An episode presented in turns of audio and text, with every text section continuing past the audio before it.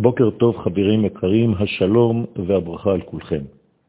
הכוח האדיר המתגלה ביוסף הוא של בניין הבסיס החומרי של החיים. זהו בעצם כוחו של משיח בן יוסף, כוח שהולך ופועל במהלך הדורות, לא שהוא מתחיל בהתגלותו של יוסף הצדיק, אלא הרבה לפני, וגם אינו מפסיק עם הסתלקותו של יוסף הצדיק, אלא ממשיך לאחר מכן.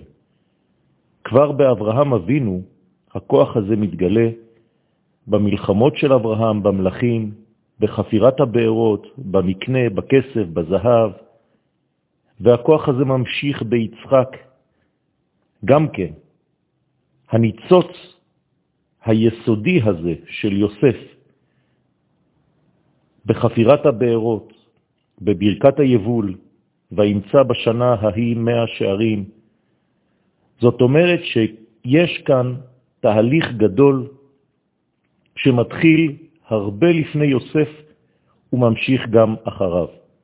לאחר מכן מתגלה כוח זה ביתר סט ביוסף עצמו כמובן, כשהוא הופך להיות משנה למלך מצרים. והכוח הזה ממשיך וימשיך להופיע באופן בולט בזרעו של יוסף.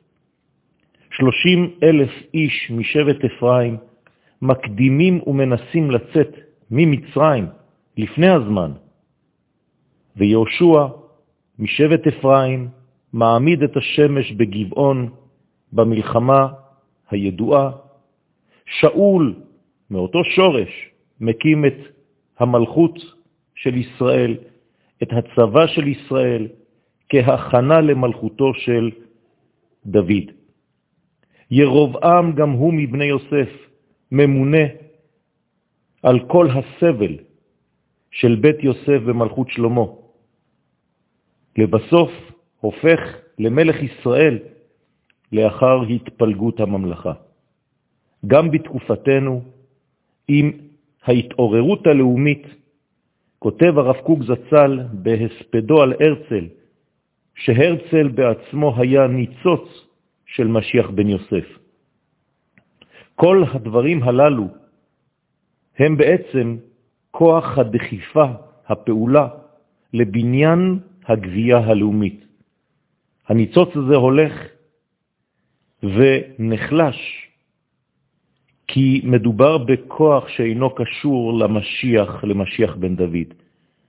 כמובן שהוא הולך ונכנס וחודר יחד לכוח של משיח בן דוד, ולכן הוא צריך לתת לו את מקומו כדי שהמשיח, שהוא מבית דוד ולא מבית יוסף, ימשיך.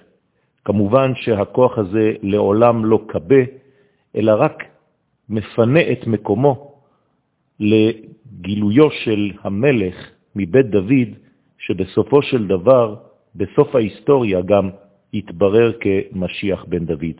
במהרה בימינו, אמן.